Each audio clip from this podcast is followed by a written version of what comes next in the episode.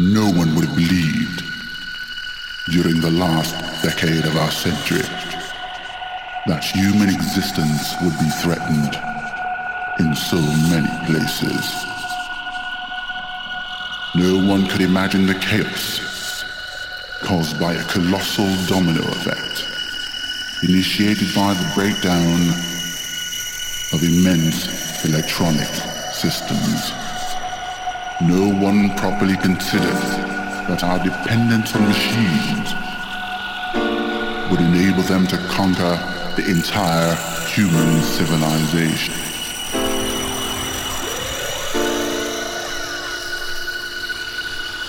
We definitely made a big mistake.